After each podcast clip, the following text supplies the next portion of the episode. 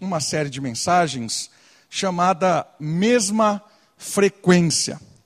E a ideia desta série de mensagens é que a gente caminhe na carta de Paulo aos, aos Filipenses e perceba essa dinâmica da frequência. Eu fiz um videozinho divulgando né, a, a nossa série na internet falando sobre frequência, ajustando a nossa frequência com aquela frequência que vem da carta. E aí o Vitor Quevedo, acho que vocês conhecem, que é o violeiro, me manda uma mensagem falando assim: tudo isso que você está falando chama-se ressonância. Aí eu falei: ah, que legal. Aí ele, você não sabe, né? Eu falei: não, não sei. Aí ele começou a tentar me explicar o que era ressonância. E aí foi muito legal porque o Vitor começou a me mostrar um pouco do que era ressonância, mas aí eu tive que ir para o YouTube. Né? YouTube você aprende qualquer coisa. E fui lá, ressonância para pessoas que não sabem nada. E aí apareceu vários vídeos, e aí eu descobri que ressonância tinha a ver com frequência, é um negócio extraordinário. E ressonância, o que é ressonância? Eu vou tentar explicar de uma forma simples, porque não é a minha área, isso é física, mas tem tudo a ver com a carta aos Filipenses. A ideia de ressonância é que todo, tudo que existe tem uma frequência, tem um ritmo. Tudo está em movimento. Essa é a ideia. Por mais é, é, duro que pareça, tudo é formado por átomos e os átomos estão em movimento, e esses movimentos têm uma frequência. Então, por exemplo, eu bato aqui no acrílico, esse barulho que faz é uma frequência. E olha que interessante isso. Se eu igualo a frequência com essa frequência, se eu emito uma frequência igual a essa que o acrílico emite, então esse som aqui, se eu igualo e mando uma frequência igual a esse, esse batido, essa frequência que ele emite, ela vai amplificar isso e cada vez mais esse acrílico vai mexer. Pastor, está viajando. Tentar mais prático. Você já está sentado na rua, na, na varanda da sua casa, passa um caminhão. Você já viu que balança tudo? Já sentiu isso dentro do carro? Quando o caminhão passa com tudo e balança tudo, isso é ressonância. Veio a frequência, a, achou a mesma frequência e começou a balançar as coisas. E aí, isso é muito legal, por quê?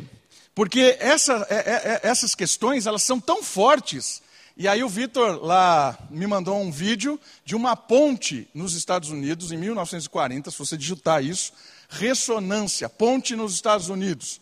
Uma ponte em 1940, com uma rajada de vento, encontra a mesma frequência da ponte e ela balança como se fosse um papel. Isso está na internet, você vai ver, eu fiquei impactado com isso. O que isso tem tudo a ver com a carta aos Filipenses? Eu queria que você observasse nessa carta que nela tem uma frequência. E essa frequência da carta, essa frequência que ela emana, esse, esse som, esse, é, é, é, essa, esse, esse despertar, ele vai sendo lançado durante toda a carta e vai repousando em cima de cada uma das coisas que Paulo ali fala. E é muito interessante porque, assim como uma frequência pode quebrar um copo, porque ele vai amplificando. Se a mensagem que está contida em Filipenses, se o cerne daquela mensagem de Filipenses começar a bater na mesma frequência que Deus leva ao seu e ao meu coração, nós também nos quebramos diante dessa mensagem. No momento em que a mensagem que Paulo foi usado por Deus para escrever a carta aos Filipenses, no momento que ele emite essa frequência, essa vibração dos ensinamentos, no momento em que essa frequência chega no coração de quem ouve, e esse coração é um coração que foi tocado pela frequência do Espírito, esse coração começa a bater a mesma frequência e ele se quebra.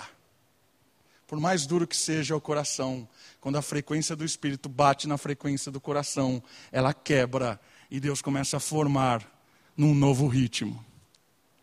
É disso que se trata a carta aos Filipenses.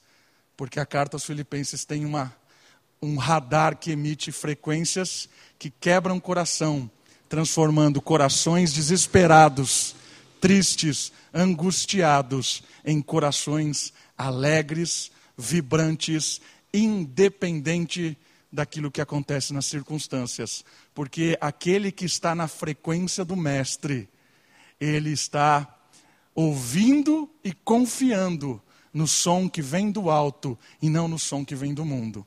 Essa é a ideia maravilhosa da carta aos Filipenses. E nós vamos caminhar nesta carta observando cada uma dessas frequências, e assim como esse copo, com cada uma dessas frequências que Deus vai emitir através da carta, por meio do Espírito chegando no nosso coração, nós podemos nos quebrantar e nos refazer à luz do Espírito, ao som dessa frequência da carta aos Filipenses. Convido você a acompanhar a nossa série. Em primeiro momento, antes de irmos propriamente para a carta, eu queria apresentar a carta, para a gente conhecer um pouco mais o ambiente da carta de Paulo aos Filipenses. Então vamos conhecer um pouco da cidade, Filipos, que é a primeira igreja na Europa. A primeira igreja cristã estabelecida na Europa foi na cidade de Filipos. Paulo, com a sua comitiva, caminhando, saindo da Ásia, indo para a Europa, e a cidade de Filipos era como se fosse uma porta para a entrada na Europa passava uma, uma, uma, uma avenida, vamos chamar assim, uma estrada, a Via Ignatia, que é uma via romana, que ligava a Ásia à Europa, e quem vinha da Ásia e subia para a Europa, usava essa, essa via, Filipos era como se fosse uma porta de entrada para a Europa. E ali era uma cidade estratégica. Paulo é levado pelo Espírito a essa cidade. É muito interessante porque Paulo tinha outros planos.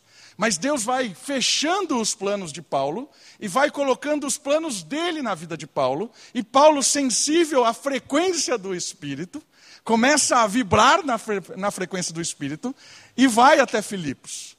E ali, se você quiser saber a história, Lucas, que era um escritor assim fantástico, ele descreve a história da primeira igreja europeia na cidade de Filipos, na em Atos, capítulo 16. Se você ler Atos, capítulo 16, ali tem uma descrição muito legal da chegada da igreja em Filipos. A gente vai comentar um pouquinho mais sobre essa igreja, mas eu quero falar um pouco mais da cidade de Filipos. Era uma colônia romana de veteranos de guerra. Por que é importante entender isso? Porque quando a gente é, perceber o contexto da cidade, onde essa igreja se formou, a gente vai entender o que aconteceu no, no livro de Atos, por que, que aconteceu cada uma daquelas histórias, que eu vou ah, lembrar você ali rapidinho daqui a pouquinho, e também entender os dilemas daquela cidade, os dilemas daquelas pessoas ali envolvidas. Por que, que é uma cidade é, colônia romana? Por que, que essa informação é importante? Porque o que, que é ser uma colônia romana? Ali, a cidade de Filipos, foi um presente para veteranos de guerra. Depois da morte de Júlio César, alguns acreditam que Júlio César foi o primeiro imperador realmente de fato de Roma, alguns acham que não, que o primeiro imperador veio depois dele. Mas fato é que depois que Júlio César morreu, dois começaram a brigar pelo posto de imperador, que era Otaviano e Marco Antônio. Marco Antônio e, e, e Otaviano brigaram durante nove anos. E no final desses nove anos, Otaviano ganha essa batalha vence, se estabelece como imperador. E aí, olha que interessante: o exército vencedor sempre tem recompensa. O, o, o exército, quando ia para uma batalha, ele ia sempre prometido de algo. E qual, quais eram os prêmios? Prêmios, muitas vezes, tinham a ver com terras, riquezas. E um desses presentes foi moradia em Filipos. E moradia especial. Esses veteranos vencedores dessa guerra morariam em Filipos, teriam o direito de cidadão romano, e a cidade de Filipo teria toda a importância da própria Roma. Então ali, a lei que valia era a lei romana. Esses veteranos de guerra tinham direitos, tinham ter, é, propriedades particulares, propriedades privadas, protegidas pelo Estado, não poderiam ter qualquer tipo de religião, certo? Não, não podia chegar qualquer um e implantar uma religião ali. Não, era religião só romana. Religião só romana. Sabe? Então, a, a, esses veteranos tinham muitos privilégios. Eles eram nacionalistas, somos romanos. Roma é acima de tudo. Por isso que quando o evangelho chega lá, e apresentando um novo rei, esse pessoal põe o pé para trás. Fala, opa, peraí, como um novo rei? Que novo, que novo reino você está falando para mim? Só existe um rei. Que religião maluca é essa aí que vocês estão falando? Só existe uma religião, a religião romana. E você está fora da lei. Aqui é uma colônia romana. Não venha com religião estrangeira aqui. Esses eram dilemas da cidade de Filipe. Era uma cidade bem protegida pelo império. Tinham leis específicas quanto à religião. Motivos da carta. Por que Paulo envia essa carta para os filipenses? Alguns motivos. Paulo estava muito feliz porque essa igreja enviou um, uma oferta a ele num momento bem difícil. Paulo estava preso nesse momento da carta. Não se sabe exatamente onde. Pode ser que ele estava preso em Roma. Se ele, estivesse, se ele estiver preso em Roma, é, ele está bem mais velho e é praticamente uma das últimas cartas dele. Mas também ele pode estar em Éfeso. Se ele estiver preso em Éfeso, ele era um pouco mais novo e talvez ele tenha até voltado na cidade. Há uma dúvida grande: será que ele escreveu em Roma ou será que ele escreveu enquanto ele estava preso em Éfeso? Não se sabe muito bem. Fato é que ele estava preso. E quem estava preso não tinha como fazer tendas. Lembra que uma das dos ofícios de Paulo para se manter financeiramente era fazer tendas? E ele não tinha como fazer tendas. Então como é que Paulo vai sobreviver? E os filipenses, conhecendo Paulo pela história que eles tinham juntos, mandam uma oferta para ele. Certo? Para abençoar a vida desse cara. Não é a primeira vez que essa igreja faz isso. E Paulo está muito feliz, porque ele se sentiu amado, acolhido. Imagina você, alguém numa situação presa, encarcerado, os recursos reduzidos, não tem como se virar, e aí vem alguém e traz uma cesta cheia de coisas, recurso financeiro, bênção, gratidão. Paulo está muito feliz com, com o que aconteceu, com esse envio de recurso da igreja de Filipos. Por isso, Paulo manda essa carta e você vai ver na, nas primeiras linhas que a gente lê da carta hoje que Paulo está feliz da vida, está contente com a igreja. Uma outra coisa muito interessante é que essa igreja começou com uma mulher chamada Lídia. Quando eles chegam na cidade, normalmente, onde é que Paulo e a sua comitiva vai quando ele chega numa cidade? Sinagoga. Lembra disso? Toda cidade que Paulo chega, ele vai para a sinagoga primeiro. Por que, que em Filipe ele não vai para a sinagoga? Porque ali, ser judeu era religião estrangeira. Aqui não. Colônia romana, sai judeu. E onde estavam os judeus reunidos? Se você ler lá Atos capítulo 16, você vai ver que eles estavam na beira de um rio. Eles se reuniam fora da cidade, iam na beira de um rio, faziam ali a sua celebração, estudavam a Bíblia. Estava lá Lídia, uma das mulheres judias, num tempo de oração. E Paulo e a sua comitiva chega ali e começa esse diálogo com Lídia. E ali o texto de Atos fala que o Espírito intervém, abre o coração de Lídia. Lídia se desperta ao Evangelho, crê em Cristo. E aí Lídia insiste para que a comitiva de Paulo se estabeleça. Ela era uma comerciante, se estabeleça ali na casa dela, e a partir dessa mulher nós temos uma igreja plantada na cidade de Filipos. E aí duas histórias são maravilhosas na cidade. A primeira delas é que Paulo, andando lá com Silas na cidade, que fazia parte da sua comitiva, encontra uma mulher, uma jovem moça, que está endemoniada e começa a gritar. Acho que você já ouviu essa história. Eles são servos do Deus Altíssimo. Durante vários dias. Até um dia que Paulo chega, perde a paciência e expulsa o, o demônio que está ali. E a mulher volta à sensatez. Certo? Lembram dessa história? E aí o que acontece? As pessoas que tinham é, exploração sobre essa moça, ganhavam dinheiro com essa moça, ficam indignados e denunciam Paulo. Olha, esses caras estão trazendo religião que não é permitida em Roma. E daí dá uma bagunça, o pessoal chega lá, prende Paulo, prende Silas, não ouve eles, jogam na prisão, eles vão lá no fundo da prisão, ficam acorrentados. No virar da, do dia, o que acontece? Vem um terremoto, Deus faz as correntes quebrarem, as celas caírem, o, o, carcereiro fica desesperado porque foi dado a ordem para eles cuidar muito bem. O, o, carcereiro vai se matar porque ele fica com medo dos prisioneiros terem fugido. Paulo e Silas gritam: Não, não, não, não, não, peraí, nós estamos aqui. Nós não fugimos, não. Aí ele se quebranta, Paulo fala do evangelho para ele, ele se converte, eles vão para casa. Olha que fantástico. Carcereiro leva Paulo, Silas, cuida deles na casa dele. Todo mundo da casa ouve do evangelho, se batizam. Aí no outro dia, chegam lá e falam assim: Ó, estão livres, podem sair. Aí Paulo fala assim: opa, quem vocês pensam que são? Vão me prender? Vão mandar embora? Eu sou cidadão romano. Aí o negócio pega. Porque eles pegaram Paulo, prenderam Paulo, bateram em Paulo, não falaram nada, e Paulo, no final da história, chega assim e fala: Eu sou cidadão romano. Como é que vocês me prendem, me batem sem um julgamento justo numa cidade que se gaba em ser colônia romana? Como é que vocês fazem isso com um cidadão romano? E aí os líderes da cidade ficam, ah, nossa, e agora? Agora vai dar ruim, né? Aí eles, Paulo exige que eles vão lá pedir desculpa isso é muito legal. Atos capítulo 16, se você quiser ver essa história. E eles vão lá falar com Paulo, tentar amenizar, porque Paulo podia ali dar um jeito. Né?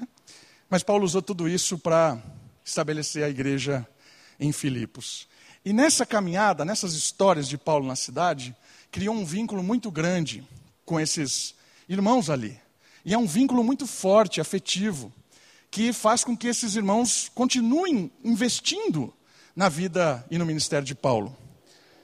Uma outra, um outro motivo. Paulo quer falar que Timóteo está indo para lá. Paulo está falando que Timóteo vai chegar lá na cidade de Filipos. Timóteo é um discípulo de Paulo e vai dar uma, uma ajuda lá naquele tempo da igreja. E também para contar sobre Epafrodito. Epafrodito provavelmente é um dos líderes da igreja. E na carta aos Filipenses ele vai contar que esse indivíduo quase morre. E ele tem um testemunho muito bom de alguém que é servo, humilde, alguém que mostra Cristo nas suas atitudes. Nós vamos ver Paulo falando também de Epafrodito na carta aos Filipenses. Um outro motivo é que provavelmente Epafrodito tinha dito para Paulo que a igreja tinha algumas desavenças. Tem duas mulheres no final que Paulo chama elas pelo nome, dá um sacode nelas e fala: opa, vamos acordar. Paulo dá uma, uma corrigida assim, bem amigável nessas desavenças. Então, Paulo tem como esse propósito também. E, por último, fortalecer o evangelho.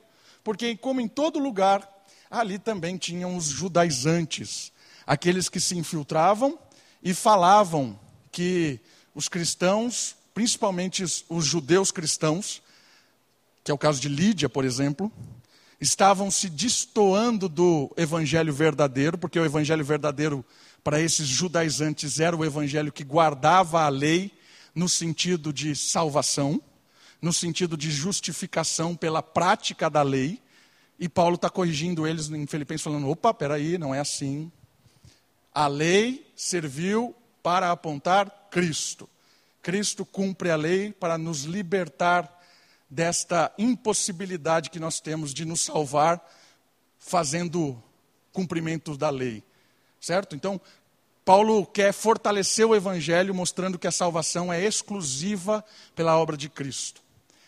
Esse é o panorama que nós temos da carta de Filipenses. E por isso eu queria convidar você agora para que a gente veja qual é a antena que emite o sinal que vai dar base para todas as mensagens de Filipenses. Tem uma antena. Essa antena que emite essa frequência está no centro da carta e é um poema. Não dá para ler aqui, então pegue a sua Bíblia, por gentileza. É um poema que está no centro da carta. Filipenses capítulo 2, do versículo 6 ao versículo 11, é o centro da carta.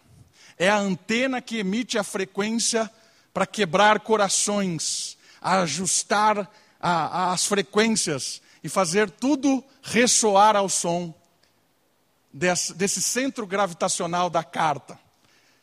E é um poema maravilhoso que conta a obra de Cristo. Eu vou ler aqui, você pode acompanhar na sua Bíblia. Eu estou com a projeção ali na NVI.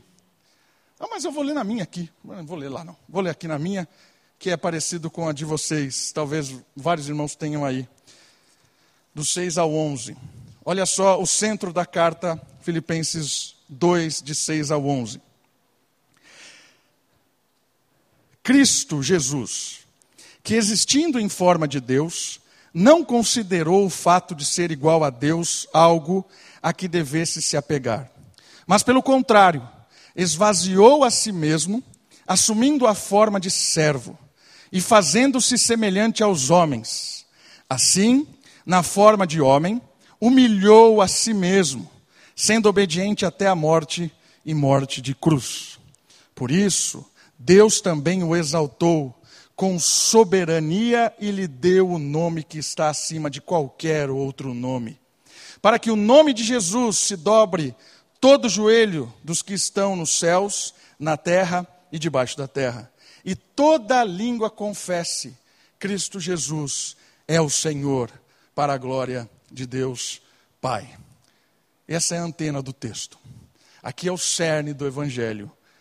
A partir daqui, todas as recomendações de Paulo vão ganhar uma ressonância, vão ganhar uma amplitude por causa desse centro da carta. Conhecemos a cidade, conhecemos os motivos da carta, conhecemos a antena da carta. Vamos para a carta? Então nós vamos hoje falar a respeito. Ah, isso aqui eu quero deixar mais simples para que a gente guarde a ressonância que vem do centro da carta. Qual é a mensagem que vem do centro da carta para a gente aprender com cada uma das mensagens aquilo que é emitido do poema central? Está aqui. Todas as nossas mensagens em Filipenses vão ajustar com essa frequência aqui, com esse ensinamento. O que é que vem da antena do poema central? Vem isso aqui. O viver cristão significa ver a sua própria história como uma expressão vivida da história de Jesus. Entendeu qual é a frequência que vem do poema central? Olha lá.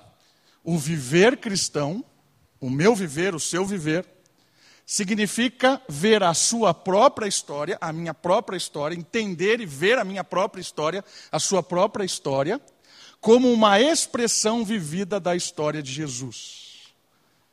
Quando eu recebo a informação daquele poema e me ajusto, coloco a minha frequência com a frequência que eu recebo, eu pego como se eu fosse um rádio, vem vindo na frequência 97, eu ajusto o meu coração na 97, eu capto aquilo e eu entendo que o viver cristão, a minha vida cristã, significa ver a minha história, todos os meus dias, como uma expressão, ou seja, eu estou vivendo da mesma forma como Cristo viveu. Quando eu ajusto o meu coração, claro que com o poder do Espírito, em ressonância com essa mensagem, eu entendo que a minha vida é uma vida que reflete a vida de Cristo. Eu entendo que tudo que eu faço, falo, ajo, penso, é a vida de Cristo é a frequência de Cristo ecoada em mim. É o som que vem do alto, transforma, me quebra e começa a amplificar, amplificar e transborda. É a força de Cristo explodindo por causa da minha vida. Essa é a frequência que vai nos ajudar a aprender com cada uma das mensagens da carta aos Filipenses. E a mensagem de hoje tem a ver com será consumado. Vamos para a carta? Será consumado. Mas não foi consumado? Foi consumado, mas vamos para o será consumado. Está comigo aí, Filipenses capítulo 1. Eu quero ler do 1 ao 11. Vamos lá? Paulo e Timóteo, servos de Cristo Jesus, a todos os santos em Cristo Jesus que estão com os bispos e diáconos em Filipos. Graças a vós e paz da parte de Deus, nosso Pai, e do Senhor Jesus Cristo.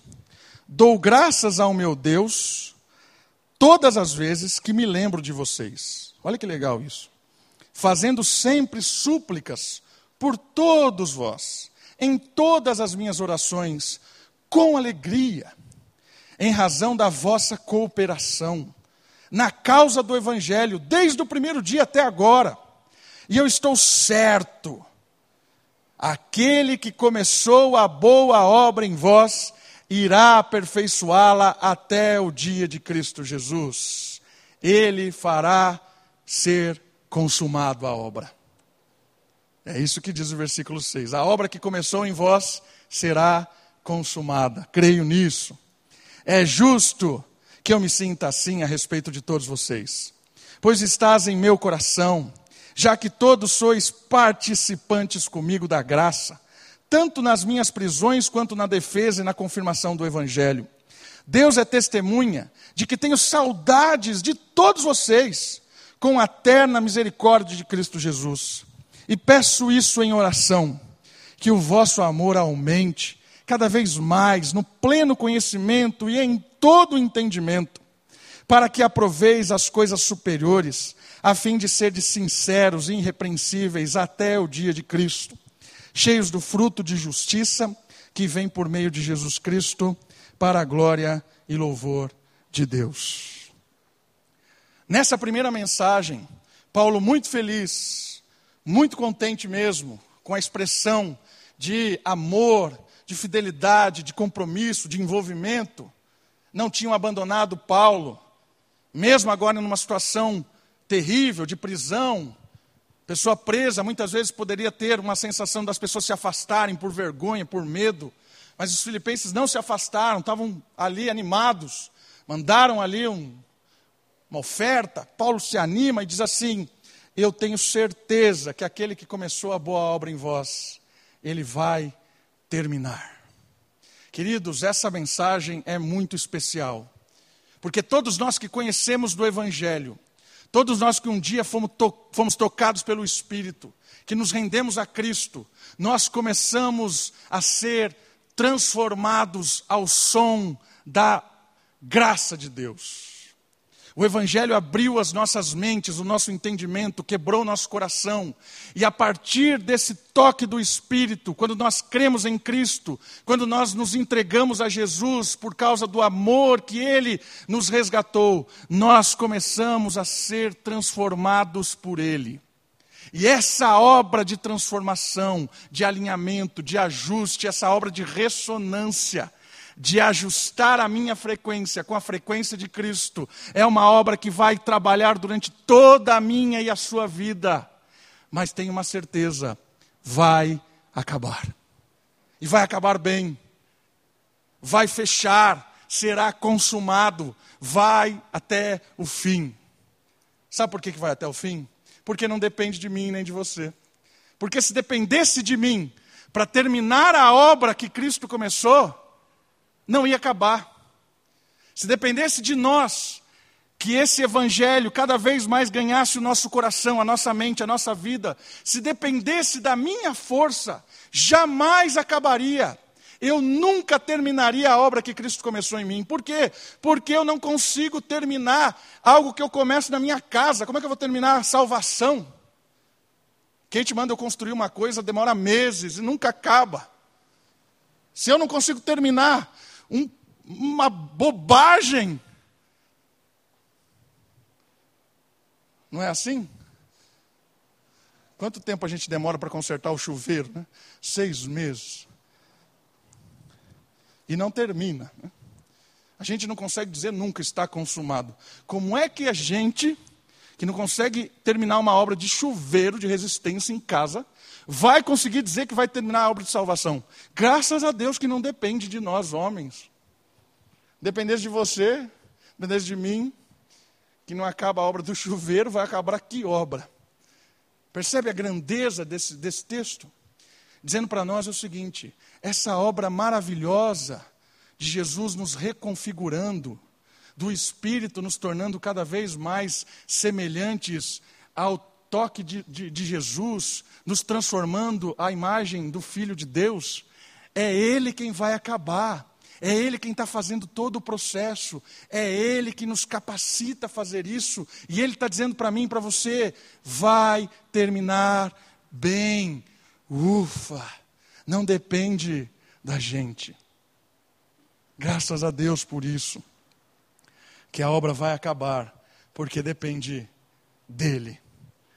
E a partir desse entendimento, dessa, desse alívio de que a formação do caráter de Cristo, da nossa nova humanidade, a partir do momento que nós conhecemos o Evangelho, essa certeza que o processo vai terminar por causa do próprio Cristo, Paulo, aqui nessa, nesses primeiros 11 versículos, vai ajudar os filipenses e vai ajudar a cada um de nós nesse momento a entender, enquanto essa obra não está consumada, o que está acontecendo. O primeiro ponto vai nos ensinar que enquanto essa obra não é consumada, nós vivemos em parcerias fraternas.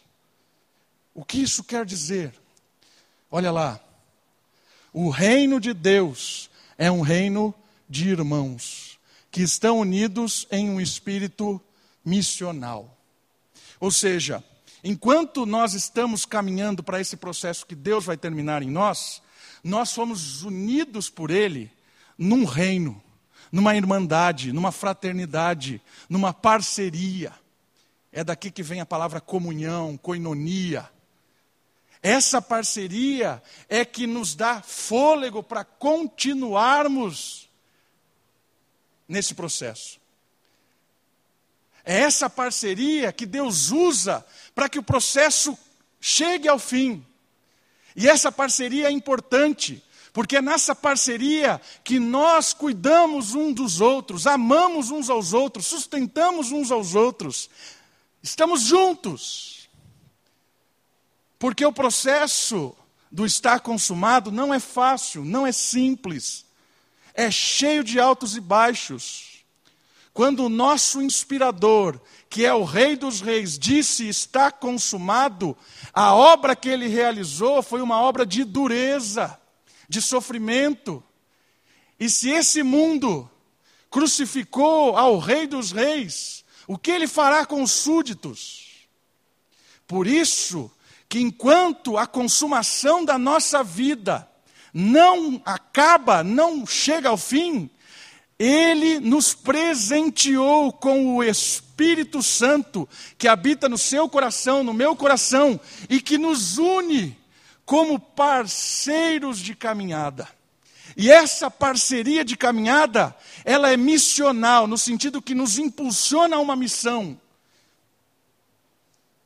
E qual qual ponto nós poderíamos aprender com Paulo aqui dessa missão do espírito de parceria uns dos outros? O primeiro deles tem a ver com cooperadores no anúncio do Evangelho. Versículo 5. Olha o que ele diz: que a alegria dele tem a ver, a razão da minha alegria é a vossa cooperação na causa do Evangelho desde o primeiro dia. Paulo estava ali, desanimado, talvez triste, porque o império tinha o prendido e planos mudaram, pelo menos na sua mente. E quando ele recebe isso, o anima, o, o incentiva, e ele é alegre, ele fala assim: vocês são cooperadores, estamos juntos. Queridos, nós precisamos entender isso. Que essa parceria fraterna, enquanto nós estamos sendo lapidados por Cristo, para chegar na nossa, no momento em que a obra será consumada em nós, nós precisamos entender que nós precisamos cooperar uns com os outros nessa caminhada do Evangelho. Cooperar com quem está próximo. Cooperar na causa do Evangelho se importar realmente um com o outro nessa propagação do Evangelho. Eu creio que nós, como indivíduos, devemos nos preocupar assim, olhar a realidade um do outro e ser sensível com o outro, incentivando ele a persistir na sua caminhada, animando, dando a, a, as mãos, apoiando. Vamos lá, segue firme. Está precisando de alguma coisa? Às vezes recurso financeiro, às vezes tempo, às vezes hospitalidade. Isso é parceria, isso é cooperador, para que a gente possa caminhar juntos como igreja, se importando um com o outro. Isso aqui é oposto à realidade do mundo. A realidade do mundo é cada um por si. A realidade da igreja é todos por todos. Isso é cooperação. E o mais legal é que a cooperação é do Evangelho, ela transcende a Moriá. Aqui, a igreja de Filipos apoiando o irmão Paulo. Ah, nós também temos que pensar em apoiar pessoas que estão comprometidas com o Evangelho, apoiar missionários. Eu creio que nós, como igreja, temos que ter essa visão de enviar recurso para quem está lá, em outro lugar, em outro lado, no outro lado do mundo, sei lá, numa outra situação. E isso nos torna cooperadores. Por quê? Porque aquele irmão que também faz parte do reino, quando nós mandamos recursos para eles, o reino se expande lá e nós somos cooperadores. Às vezes a igreja se torna egoísta, porque fica pensando assim: qual resultado isso vai dar para a igreja? Para a nossa igreja. Ah, a gente está mandando recurso para o fulano de tal que está não sei aonde. Mas o que, que a igreja ganha com isso? Percebe como isso é tão mesquinho e egoísta das partes, às vezes, das comunidades? Não tem que pensar no. A gente não tem que ganhar nada. A gente tem que vibrar com as pessoas que estão na causa. Eu tenho conversado com o conselho, nós temos sonhado em termos outras parcerias missionárias. Nós temos algumas já, via presbitério, via igreja presbiteriana. O Biri e a Rosali são nossos parceiros missionários. Nossa igreja é apoiador do, no ministério do Biri e da, da Rosali. Queremos ter outras. Estamos orando aí, fazer parte do ministério do Richard, quem sabe lá na Hungria. Estamos orando para ver outras realidades, cooperadores. Aqui, Samaria, confins da terra, é o reino. É o reino. Aqui, escola, confins da terra, percebe? Aqui dentro, a esquina, a cidade, o fim do mundo, é o reino cooperadores. Enquanto o processo não acaba, nós nos apoiamos. Cristão. Um outro ponto que a carta nos ensina, essa parceria fraterna, tem a ver com um vínculo no íntimo humano. Por que no íntimo humano? Olha só o que diz o versículo 7.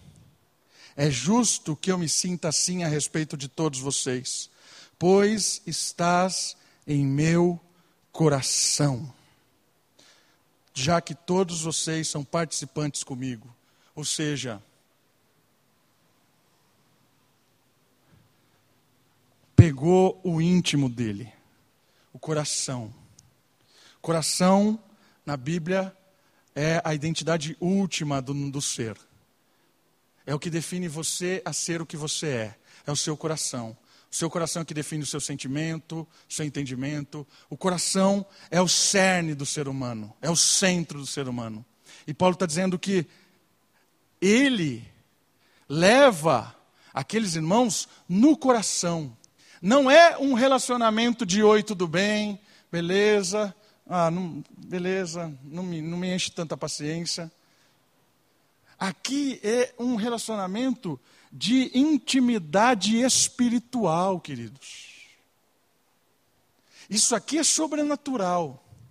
Quando a gente começa a se relacionar dentro da comunidade cristã, o Espírito de Deus, que em ressonância me alinha com o alto, me faz transbordar, e esse transbordar me faz me unir com as pessoas de uma forma a realmente carregá-la comigo. É aquilo que Jesus diz na oração: que eles sejam um comigo, assim como eu sou um com o Senhor, Deus Pai. Essa unidade do Espírito, ela é sobrenatural. A igreja que realmente experimenta do Espírito, ela cria vínculo entre pessoas de espírito, de coração, coisas que são sobrenaturais. Não é um sentimento de, de se importar por se importar, ou de dar dinheiro assim, ah, beleza, estou te ajudando e se vira. Não, não é isso. É um sentimento de sofrer com quem sofre, chorar com quem chora, se alegrar com quem se alegra. Isso aqui é um impacto para o mundo, porque o mundo é um mundo de amizades exploratórias. Eu sou seu amigo enquanto você tem o que me oferecer. Eu sou seu amigo enquanto você pode me dar alguma coisa. E não estou falando só em sentido financeiro. Estou falando no sentido de qualquer coisa que seja. Mas aqui é um vínculo espiritual. Eu sou seu amigo para caminharmos com o Espírito juntos e de fato se importando um com o outro. Sobrenatural.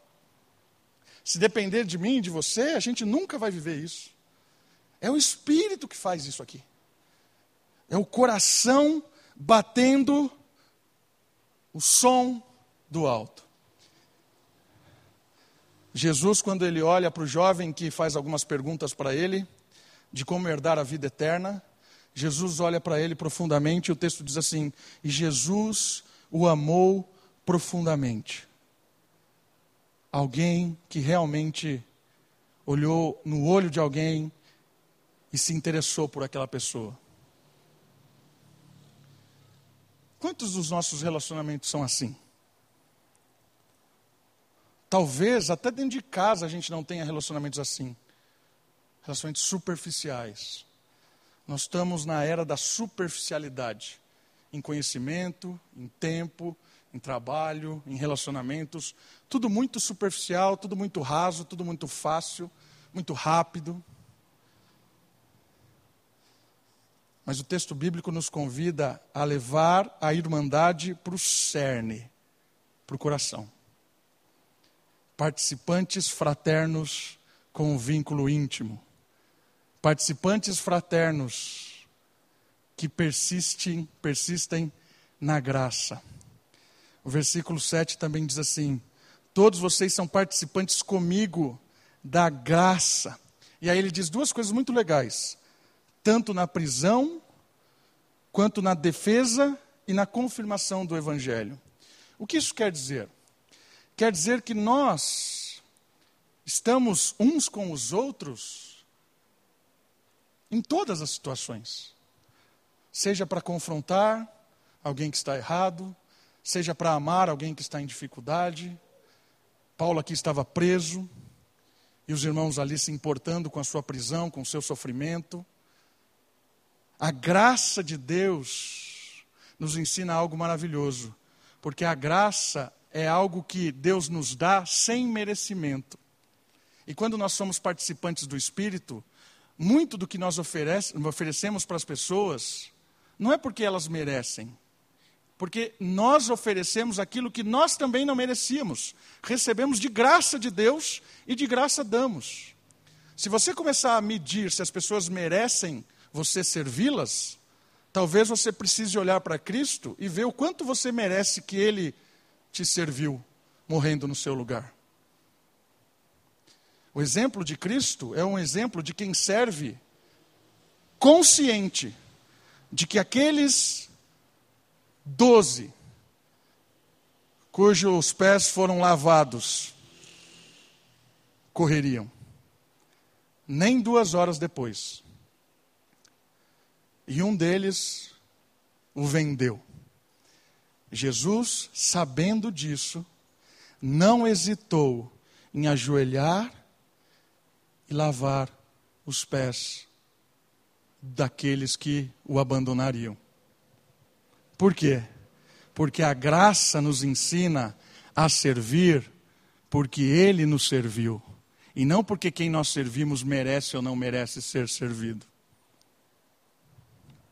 Às vezes nós nos decepcionamos na igreja, porque às vezes a gente passa anos e anos servindo, investindo, investindo, investindo, servindo, servindo, e de repente a pessoa ou alguma realidade faz algo que nós não gostamos ou nos decepcionamos, e aí nós paramos de servir. Porque a gente julga que, ah, nunca valorizou, não merece mesmo. Tantos anos que eu dediquei a essa pessoa e ela vira as costas e não dá nem bola. A graça nos convida a servir sem esperar nada em troca de quem é servido. A graça nos convida a servir até o fim, nem que seja a cruz. Por isso que Jesus fala: quer ser meu discípulo? Pegue a cruz e carregue. Esse é o meu discípulo. O texto bíblico nos convida a sermos fraternos, servindo uns aos outros, porque ninguém aqui merece ser servido, mas nós não servimos porque uns os outros merecem, porque nós não merecíamos. Servimos porque o Mestre nos serviu. É por isso que nós servimos.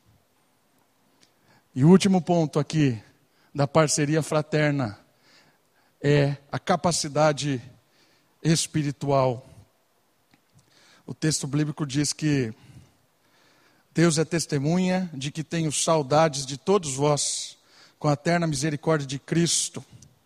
Ou seja, a, Paulo ele, ele sente a, a falta daqueles irmãos, a misericórdia que vem de Cristo. E peço isso em oração, que o vosso amor aumente cada vez mais. Antes de entrar no próximo ponto, o que eu queria destacar nessa capacidade pelo Espírito é que tudo isso que está acontecendo aqui é fruto do Espírito. O amor é o fruto do Espírito que vai começar o próximo versículo. O amor é o fruto do Espírito. E a fraternidade, a irmandade que nós temos na nossa missão até a consumação da nossa história, ela é pelo Espírito. E o Espírito é o amor. E o amor que se manifesta em nós de diversas maneiras. Tanto pelo fruto do Espírito, que é domínio próprio, benignidade, bondade, paciência, né, que é a longanimidade. Esses frutos nos capacita a servirmos uns aos outros. E a outra questão fantástica que aqui a gente não pode nunca esquecer, o Espírito também nos torna diferentes.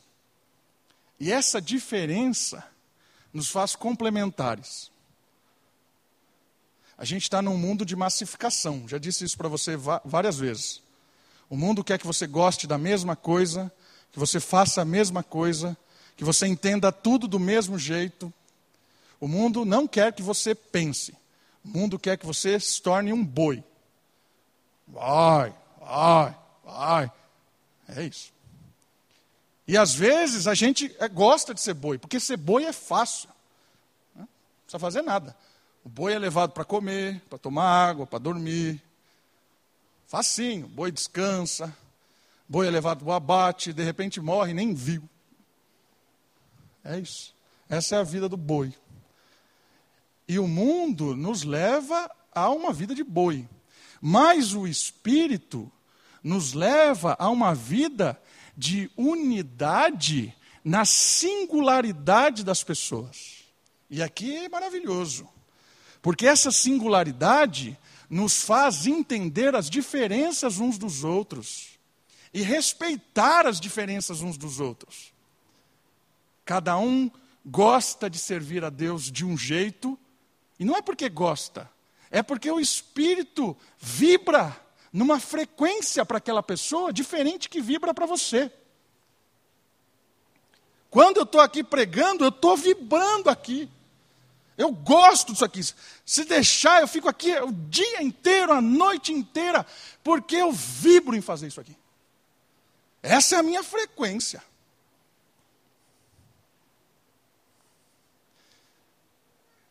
Agora, me manda arrumar o chuveiro. Mas tem que, tem que, tem que arrumar o chuveiro. Né? Tem coisa que eu tenho que fazer. Vou me animar, vou fazer porque eu tenho que fazer. Vou lá, dar um jeito. Percebe? Tem gente aqui que jamais iria pular aqui na frente, que nem eu estou pulando, falando, vibrando. Dá o microfone para Kate. Ela morre. Para falar com um brinquedo. Se você botar brinquedo na frente dela e fala, ó, oh, Kate, finge que você está falando alguma coisa. Ela não vai falar. E não vai vibrar com isso. Agora manda, fala para Kate preparar o jantar. Eu tenho que ajudar, não vibrando, né? mas vou lá, pego a xícara. Aí eu escuto assim: não, essa xícara não combina, aquela é quadrada, essa é redonda. E eu falo: meu Deus do céu, vamos lá, troca a xícara. Mas quando ela vê aquilo, e as pessoas chegam em casa, eu recebi, o Richard veio e ficou em casa.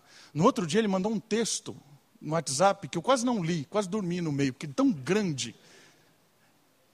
Falando de como ele se surpreendeu da hospitalidade da Kate. Eu quase não mandei para ela para não deixar ela soberba. Falei, vou esconder isso para mim, ela vou ter que aguentar ela ouvir. Por quê? Porque é dom, vibra com aquilo. Percebe? Às vezes a gente não consegue perceber essas diferenças das pessoas, e a gente acha e mede as pessoas pelo que elas fazem, e às vezes a gente não sabe o que ela está fazendo. Essa que é, é a diferença do mundo. O mundo é gado. Eles vão fazer as pessoas vibrarem com o que eles querem que vibre. Oh, agora todo mundo vai gostar desse tipo de cabelo. É ou não é? cabelo horrível, e todo mundo corta. É boi ou não é? Agora essa roupa vocês vão usar. E a gente usa. É boi ou não é? Agora vocês vão ler este livro. E a gente lê. É a hora do segredo. Vamos ler o segredo. É a hora do milagre da manhã. Vamos ler o milagre da manhã. Agora é o poder do hábito. Vamos ler o poder do hábito. Pegue isso. Os caras nos convencem a ler esses livros, nada a ver. E aí você vai, mudou a minha vida, acordar cinco horas da manhã, fazer meditação, correr. Cara, pode ter mudado a sua, mas isso não é gado. A minha não muda, porque eu odeio acordar cinco horas da manhã. Não adianta você falar que é um milagre. Não é um milagre, para mim é trevas. Só que o mundo vai dizer que eu, que eu, sou, eu, sou, eu sou fora do, do comum. Né? Percebeu como a massificação? E às vezes a gente quer fazer isso na igreja. A gente quer falar que existe o jeito certo de servir, o jeito certo de, de cantar, o jeito certo de adorar a Deus, esse ministério é mais importante do que esse, você tem que vibrar com esse. Não é assim que funciona.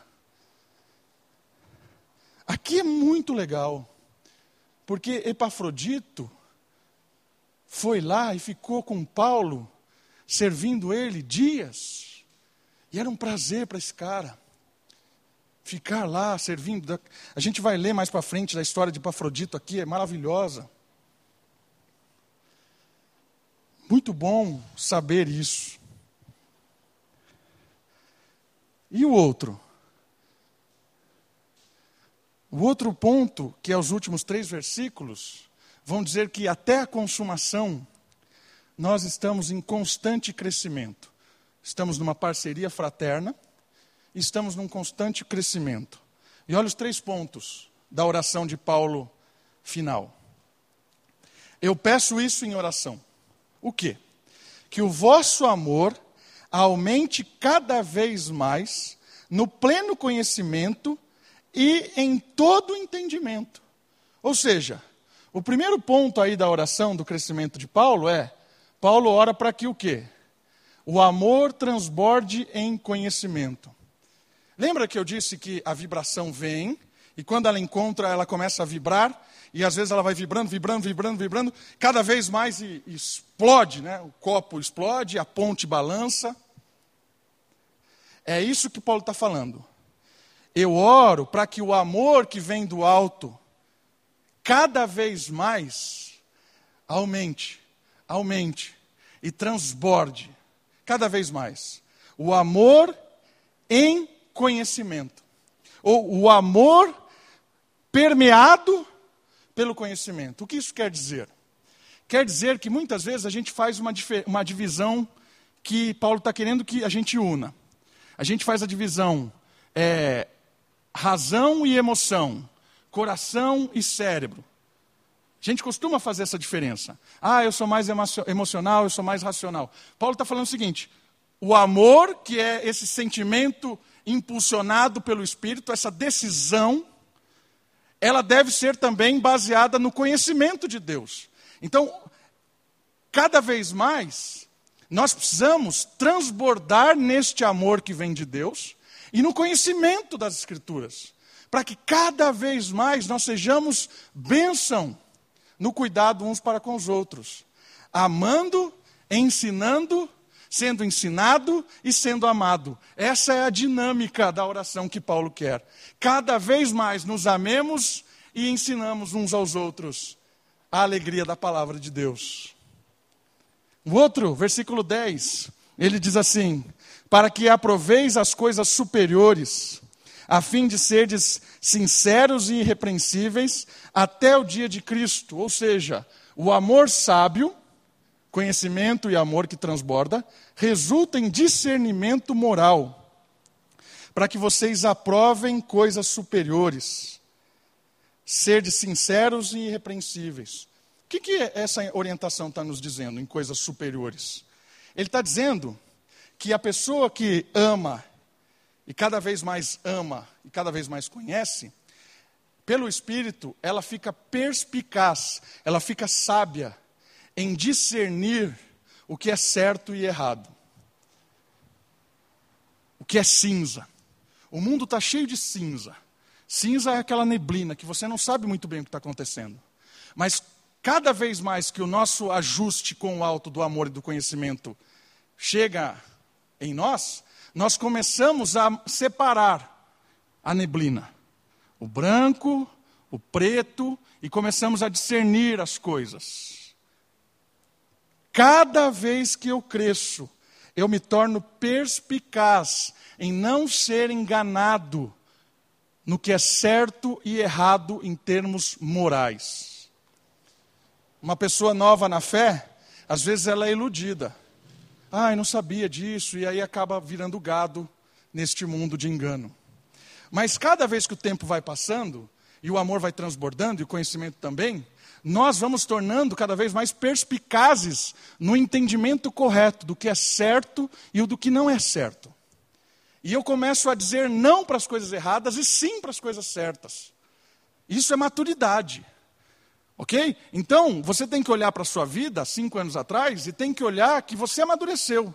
Senão você está ficando velho, mas não está ficando maduro. Tem muita gente que fica velho, mas não fica maduro. Idade não é sinal de maturidade. O que reflete maturidade é a perspicácia, é a eficiência em dizer o que é certo e o que é errado, diante da palavra de Deus e diante das coisas que se abrem neste mundo. É isso que revela a nossa maturidade. Isso é fruto do amor e do conhecimento. E por último, versículo 11: Cheios do fruto de justiça que vem por meio de Jesus Cristo para a glória e louvor de Deus. O que é o fruto de justiça? Três pontos importantes sobre fruto de justiça, que é crescimento nosso. Nós fomos declarados justos. Cremos em Cristo, éramos culpados, agora nós somos justos, porque Jesus morreu no nosso lugar e não temos mais dívida para com Deus. Fruto de justiça é a nossa fé em Cristo que paga a nossa dívida para com Deus. Justos. Frutos de justiça é o discernimento moral em agir agora fazendo coisas que são justas. O fruto de justiça é derivado, é consequência da minha justiça que Cristo me fez ser. Ou seja, quando o Pai me declarou justo pela obra de Cristo, eu começo a agir com justiça. E o terceiro ponto que eu quero dar mais ênfase hoje, porque as outras duas eu já falei bastante para vocês. Fruto de justiça é o fruto que reconhece de quem é a obra. É aquele que glorifica a Deus por tudo que produz. Paulo ora para que o amor transborde em conhecimento. Paulo ora para que o amor seja discernimento moral. E Paulo ora para que cada vez mais os filipenses compreendam que tudo aquilo que eles estão crescendo, amadurecendo, aquela alegria que eles estão sentindo, é graças a Deus. Glória a Deus por isso. Não tem nada em mim, é Ele, é aquele que começou a boa obra em nós, é Ele quem vai terminar. Toda a honra, toda a glória dada a Ele. Qualquer obra de justiça que nós fazemos, graças a Ele o que você produz, o que eu produzo, o que posso falar que é bom, graças a Ele.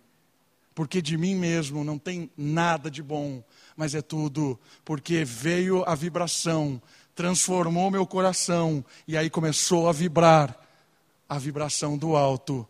Obra de justiça, justiça seja dada e merecida a quem de fato fez a obra, que é o Senhor. Que nós possamos reconhecer que toda a nossa maturidade, todo o nosso crescimento, toda a nossa fé é obra do Rei dos Reis, do Senhor dos Senhores, o nosso Salvador, Jesus Cristo. Vamos orar?